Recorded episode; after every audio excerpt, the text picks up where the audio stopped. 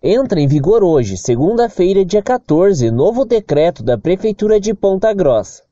As novas medidas foram publicadas no último dia 9. Este documento é uma tentativa de frear o avanço da contaminação do coronavírus. O número de casos cresceu 20% nos últimos 14 dias. Entre as medidas está a retomada do toque de recolher com restrição de circulação de pessoas das 22 às 5 da manhã.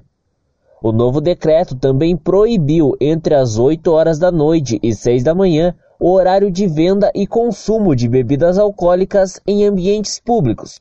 Comércios que atendem pessoas como padarias ou restaurantes poderão funcionar com apenas 30% de sua capacidade.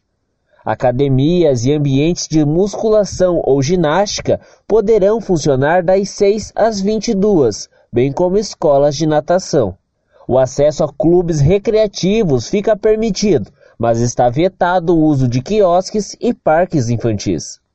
As feiras livres também podem funcionar, desde que previamente autorizado pelos órgãos responsáveis.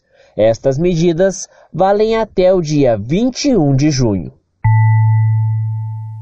Segundo o último boletim da Prefeitura de Ponta Grossa, o município registrou 136 novos casos e 5 novas mortes, alcançando um total de 1.005 mortes e 42.526 casos.